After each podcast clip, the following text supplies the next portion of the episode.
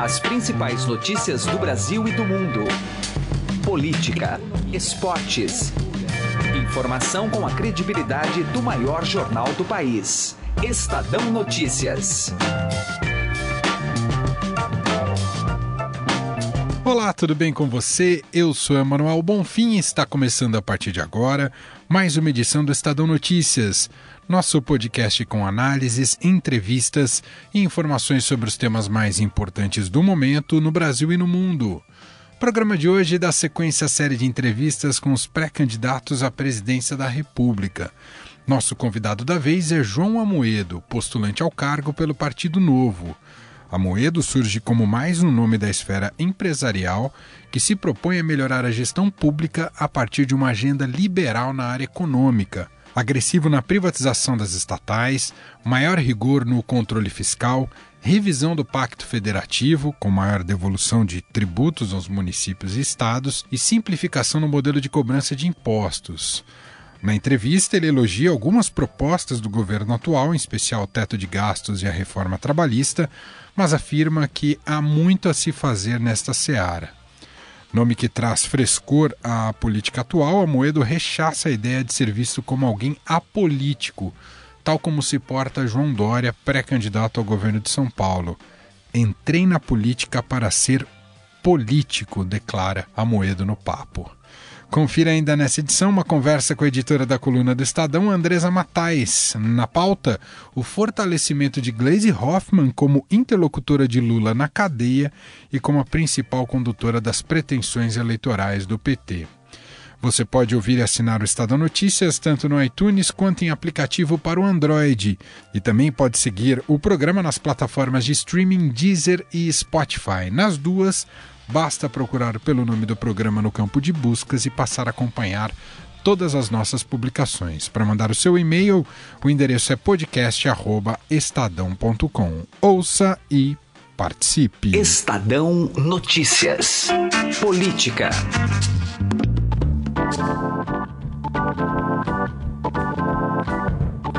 E a gente segue com nossa série de entrevistas com os pré-candidatos à presidência da República. E hoje o nosso bate-papo é com o João Amoedo. Ele é presidente, busca né, a candidatura à presidência pelo Novo, um partido também muito recente que busca dar frescor à política nacional. Amoedo, tudo bem com o senhor? Obrigado por nos atender. Tudo ótimo, prazer estar conversando com vocês aqui. Participa com a gente dessa entrevista o Pedro Venceslau, repórter de política do Estadão. Olá, Pedro, tudo bem com você? Olá, Manuel. Olá, Moedo. Moedo, bom, em primeiro lugar, gostaria de captar um pouco dentro das estratégias, né, visando outubro e visando as eleições tem se colocado aí, e não sei se o senhor concorda, e não sei se é um trabalho que é preciso fazer de comunicação, mas se vê muito o Partido Novo e a própria candidatura do senhor como um, um partido de banqueiros, um partido de ricos, né? Tenta colocar um pouco essa pecha. É, é, é preciso fazer um trabalho de desconstrução dessa ideia? É, na verdade, é, essa ideia, eu acho que foi construída talvez por uma falta de conhecimento, um acompanhamento dos eventos que o Novo vem fazendo pelo Brasil é, e do próprio perfil dos filiados e dos fundadores do partido, né? Entre os 181 fundadores do Novo, não há nenhum grande empresário, é, seja do setor financeiro ou mesmo do setor de qualquer outro setor, foram pessoas de 35 profissões diferentes, os 181 fundadores. É, os eventos que nós temos feito aí pelo Brasil, ano passado fizemos 890, está é, tá atingindo a classe média muita gente jovem, profissionais liberais, quem tem pequenas empresas, até porque eu acho que isso que é a, o dado interessante e importante, né? O, o sistema brasileiro atual ele prejudica justamente o pequeno e médio investidor e justamente as pessoas mais pobres. É, a elite, seja ela política seja ela empresarial, é, na verdade acabou mantendo resultados interessantes já em, nos últimos anos aí dos, dos governos, desde o governo petistas. Né? Então, certamente aqueles que estão demandando mais por mudança, que estão indo às ruas, que estão satisfeitos, são os, os, brasileiros desempregados que precisam dos serviços públicos e os que não têm é, grandes negócios, grandes empresas com dinheiro subsidiados do BNDES. Então, como o novo se opõe justamente a isso tudo e quer fazer essa mudança de modelo, é, nem seria razoável é, do ponto de vista lógico, assim, que a gente tivesse o apoio é, de quem se beneficia com o modelo atual. Né? A gente tem explicado isso bastante para as pessoas é, e, na prática, é essa a realidade. Né? Pessoalmente, o que fez o senhor deixar, quando eu digo deixar, né, mas é, se dedicar à vida pública, visto que o senhor tem uma trajetória de muito sucesso na, na iniciativa privada, em bancos, na gestão de empresas, por que criar um partido e por que se lançar à presidência da República?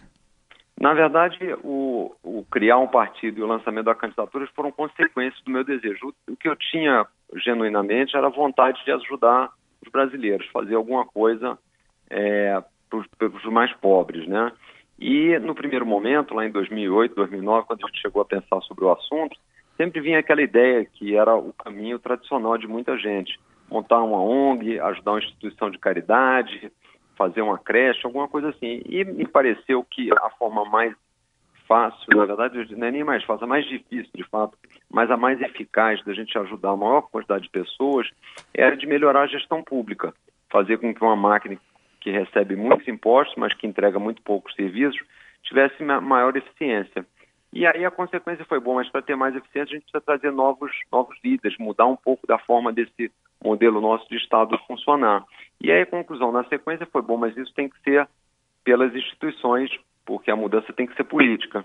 E aí, consequentemente, desembarcamos, desembocamos no partido político e, e aí, no, no, depois, a partir do ano passado, veio a ideia de sair candidato. Mas, assim, o que tinha tudo por trás e que tem por trás, e por isso é o que move a, a nossa atuação e direcionamento novo, é realmente melhorar a vida das pessoas. Só que nós entendemos que a melhor forma de fazer isso é através da política, né? de, de atingir e alcançar a maior quantidade de pessoas. Estamos conversando com o pré-candidato à presidência da República pelo Novo, João Amoedo. Pedro Venceslau, fica à vontade, Pedro. Moedo, a pré-campanha no Brasil hoje é uma caixa preta. Não há nenhum tipo de controle sobre os gastos que são feitos nesse período, que é um período praticamente de campanha, porque serão oficialmente só 45 dias e apenas esses 45 dias estarão no radar do TSE. Eu queria saber do senhor o seguinte: como que o senhor está financiando a sua pré-campanha? É, se é com dinheiro do fundo eleitoral, se é com dinheiro próprio, e qual é a estrutura que o senhor tem hoje para rodar o Brasil e para divulgar a sua pré-candidatura. Perfeito, Pedro. O, o, Novo, acho que é importante comentar, é, o Novo é o único dos 35 partidos brasileiros é, que não utiliza dinheiro público né, para sua manutenção. Nós não utilizamos dinheiro do fundo partidário, até recebemos, está todo depositado no Banco do Brasil e pretendemos, é, já fizemos até uma consulta para devolvê-lo ao Tesouro, à Receita, mas ainda não tivemos uma resposta e nós receberemos também esse fundo eleitoral que foi aprovado, mas também não iremos utilizar. Vamos também tentar dar o mesmo destino, que é devolver para o cidadão brasileiro pagando aí algum tipo de DAF para a Receita. É, nós vivemos com o dinheiro dos filiados, 29 reais.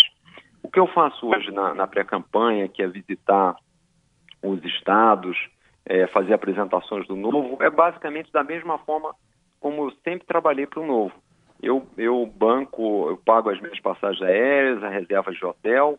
É, nas apresentações, normalmente os diretórios do Novo, é, quando tem algum lugar, ou algum lugar disponível, gratuito, uma faculdade, ou algum hotel, eles fazem uma, uma, uma arrecadação de recursos dos, dos próprios filiados, dos próprios apoiadores e alugam o espaço físico. É, e eu tenho hoje duas, duas pessoas, três pessoas me ajudando na parte das mídias sociais, é, que eu pago um pedaço, e tem pessoas que estão no, no, partido, são contratados do partido, que eventualmente é, dão alguma contribuição, mas muito pequena, aí como voluntários. Então, a gente tem uma estrutura muito enxuta no novo, né? A gente usa muito as mídias sociais, desde o início, que é um processo barato, é, e pretendemos fazer uma campanha barata, como fizemos no caso dos vereadores que foram eleitos do Novo em 2016, né, sem usar dinheiro público, basicamente com doação de pessoas físicas. Foi esse o, o, roteiro, é o que a gente vai pretende fazer na campanha, quando começar a campanha esse ano, né? Amoedo, queria falar um pouquinho sobre economia, é uma plataforma muito estruturada da, da sua campanha e do Novo. De que maneira o, o Novo e a sua candidatura irá reafirmar ou contrapor a política econômica do atual governo, colocada pelo ministro da Fazenda, liderada pelo ministro da Fazenda, Henrique, Henrique Meirelles, que poderá inclusive ser um candidato à presidência da República. No fundo, se aproxima essa política econômica ou, ou há, há, muitos pontos de, de divergência? Não, eu, há muita coisa a ser feita, porque primeiro que nós temos hoje um, um um Estado que não consegue, que as contas estão desequilibradas, não consegue fechar as contas. É, então a gente hoje tem um, um déficit é, anual nas contas públicas e, e, a nossa ideia é de fato ter um superávit até para que você possa reduzir a dívida é, e não demandar tanto capital, tanto recursos da população, de, do, da poupança das pessoas. Então, primeiro nessa linha. Segundo, o novo pretende ser agressivo na parte de privatização de empresas. É, não faz sentido na nossa avaliação a, o Estado ser detentor, ser gestor de, de, empresas que deveriam estar na iniciativa privada. Terceiro, a gente depende também, defende um pacto federativo com maior devolução de, de recursos para os estados e municípios. Hoje a gente tem a carga tributária muito centralizada, quer dizer, os recursos muito centralizados e direcionados todos para Brasília. Nós entendemos que isso tem que haver uma devolução para a entidade que está mais próxima do cidadão, que é o Estado ou município. É, quarto ponto, também a gente precisa fazer uma simplificação dos impostos. Né? O Brasil tem uma carga tributária não só elevada, mas muito complexa. É, então, eu diria que essas são algumas dos parâmetros que a gente gostaria de ser mais agressivo e mexer de forma mais contundente do que tem feito o governo atual. Eu acho que, de fato, alguns avanços aconteceram, como o teto dos gastos, uma reforma trabalhista, mas tem muita coisa a ser feita ainda. É, Amoedo, sobre a pauta que a gente chama de pauta dos costumes, qual que é a sua proposta, qual que é a sua posição em, em temas polêmicos, como, por exemplo, aborto, flexibilização do porte de armas e mudança no estatuto do, do desarmamento? São pautas que estão pautando um pouco essa pré-campanha, devem pautar a campanha, e que estão ligadas ao tema da segurança pública. Existe um campo mais conservador nesse sentido, que defende armar toda a população, que defende acabar com o Estatuto do Armamento. Existem outras propostas que são é, é, diferenciadas dessa. É, como é que o senhor se posiciona? Perfeito. A questão do aborto, eu acho assim, o, o, o importante é que a população possa decidir se os representantes que ela quer ter sejam assim, contra ou a favor do aborto, especialmente aqueles que estão indo para o Congresso, porque será, será no Legislativo que essa pauta é, terá maior relevância. Né? Eu, particularmente, como pessoa física, e claro, como candidato, mas isso não, não irá interferir é, na pauta que vier do Congresso, eu sou a favor da legislação do aborto da forma como está hoje, né? É, nos casos previstos em lei apenas. Na questão da, da violência, que é um assunto mais amplo, existem várias coisas, é, nós defendemos no novo, mas não entendemos que isso seja o, o principal é, item para a gente resolver a questão da violência, mas nós defendemos o, o, a revogação do Estatuto dos Armamentos, porque nós entendemos que ele foi objeto de um referendo lá atrás pela população que votou contra, é, que tem essa demanda por mais liberdade na utilização de, de armas, claro que com, com a responsabilidade adequada e com, com alguns critérios, é, evidentemente, mas o novo é contra o Estatuto de Desarmamento. De novo, não que isso vá resolver todos os nossos problemas de segurança, existe uma série de outras ações a serem feitas, mas do ponto de vista da liberdade individuais, o novo é a favor é, que as pessoas tenham esse direito. Muita gente vai conhecer o senhor justamente nessa fase, agora nessa fase de pré-campanha, mas efetivamente durante a campanha à presidência da República. O senhor espera se apresentar como alguém que vem de fora da política, né, e chegando como um nome, com, podendo apresentar um frescor para essa classe política mais convencional e tradicional, ou pretende se posicionar de uma maneira diferente, visto que o João Dória teve muito sucesso com essa ideia um tanto apolítica na maneira uh, de se colocar perante ao público?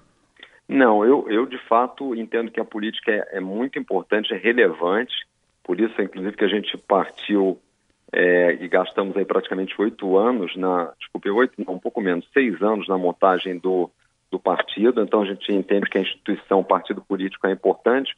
O que eu pretendo me apresentar é como alguém novo na política, mas é, que entrei na política para ser um político.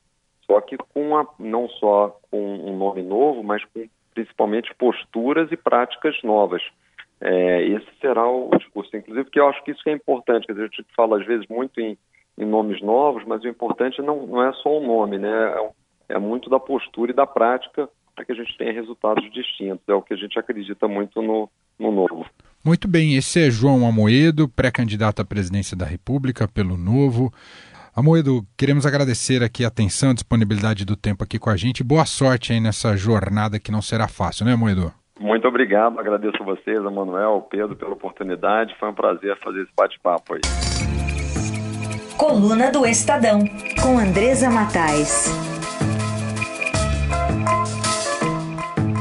A gente vai bater um papo agora com a editora da coluna do Estadão, Andresa Matais, que hoje não está em Brasília, porque está passando essa semana em São Paulo. Então ela está aqui do meu lado. Tudo bem, Andresa Matais? Oi, Manuel, tudo bem? Melhor agora, né? Vamos falar ainda sobre os desdobramentos da prisão do ex-presidente Lula, entre os pontos aí de avaliação após essa prisão é como o PT vai se resolver com relação à candidatura à presidência da República. No discurso se mantém o Lula como pré-candidato a presidência. Vai até quando isso, hein, Andresa? Manuel, ele vai esticar a corda pelo. Tudo indicou, né? Tudo indica para isso, na verdade. Ele vai esticar a corda até onde ele puder, né? Até a justiça eleitoral dizer para ele, querido, não dá, você foi condenado em segunda instância, a lei da ficha limpa não permite isso. Acho que nesse meio tempo o PT vai tentar de alguma forma reverter esses efeitos da lei da ficha limpa, né? Para quem não, não se lembra, a lei da ficha limpa ela impede é, pessoas condenadas, né, em segundo grau, é, de disputarem uma eleição, mas você não é proibido de fazer o registro da sua candidatura, né? Depois a Justiça Eleitoral vai analisar, vai ver que você é, não está é, tá enquadrado na lei vai indeferir, mas aí leva um longo tempo para isso. Então, é, acho que até lá o PT vai tentar estudar todas as alternativas jurídicas possíveis é, para se conseguir viabilizar né, uma candidatura do ex-presidente Lula. Agora, tudo indica, Emanuel, e aí é uma questão mais de observação do cenário político, que o, o Lula está dando muito. Muita em, muito valor, assim, colocando muito em primeira cena.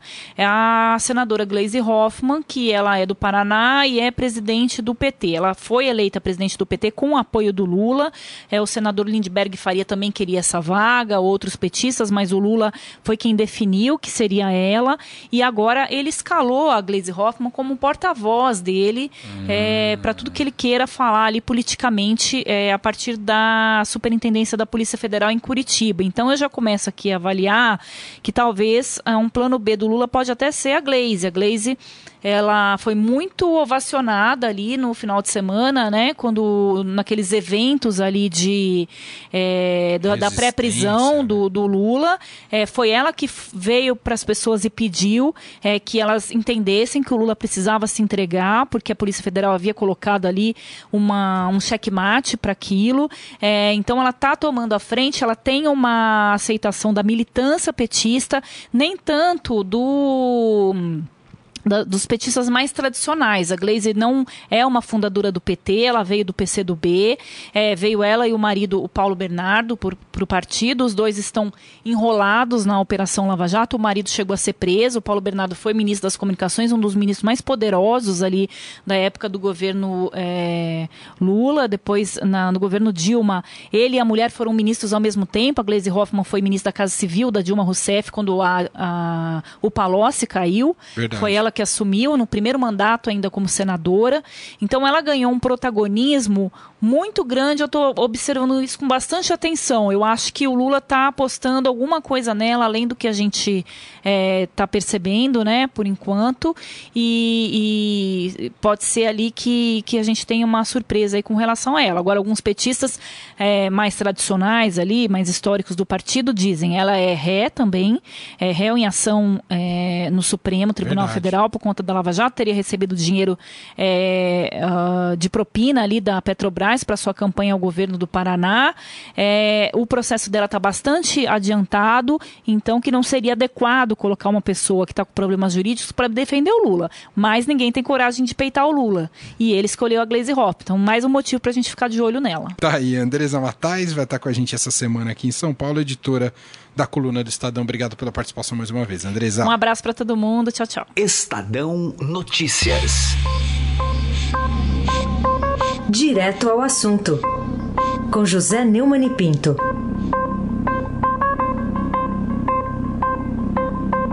Agora, às vésperas da sessão do Supremo Tribunal Federal, na qual o ministro Marco Aurélio, conhecido voto vencido lá na Suprema Corte, vai apresentar duas ações é, de constitucionalidade ADCs, né? Que é para que serão as duas, né? Para é, tentar proibir a prisão após a segunda instância. Aparece um dos patrocinadores né, dessas ações, de uma dessas ações, o Partido Ecológico Nacional, o PEN, para dizer que está pensando em desistir é, da iniciativa. Isso é, no mínimo, cínico. O que é que acontece? Acontece que todos os políticos corruptos, suspeitos, etc., et caterva do Brasil torcem violentamente para que o Marco Aurélio ganhe por qualquer placar, mesmo que seja 5,5 a 5,5, né? De, né? É, com essas ações para que eles possam dormir sossegados depois que a Operação Lava Jato conseguiu levar o mais importante deles todos, Luiz Inácio Lula da Silva, para a cadeia. Agora vem o partido e se comporta como se ele não tivesse nada com aquilo, é, deve ter sido apenas uma iniciativa do advogado Cacai, do genro do Marco Aurélio ou de outros advogados interessados em manter os seus clientes até as calendas gregas, os bandidos ricos que podem recorrer ao Supremo. Né? E não ele, o próprio partido, que na verdade é o autor da ação, o advogado é apenas aquele que a apresenta. O Brasil continua sendo definitivamente a República dos Cínicos. José Neumann e Pinto, direto ao assunto. O Estadão Notícias desta terça-feira vai ficando por aqui. Contou com a apresentação minha, Emanuel Bonfim, e produção de Gustavo Lopes. O diretor de jornalismo do Grupo Estado é João Fábio Caminoto. De segunda a sexta-feira, uma nova edição deste podcast é publicada. Tem tudo no blog Estadão Podcasts. Estamos também presentes na Deezer. Procure por este e outros podcasts do Estadão por lá. E mande seu comentário e sugestão para o e-mail podcast@estadão.com. Um abraço para você, uma excelente terça-feira e até mais. Estadão Notícias.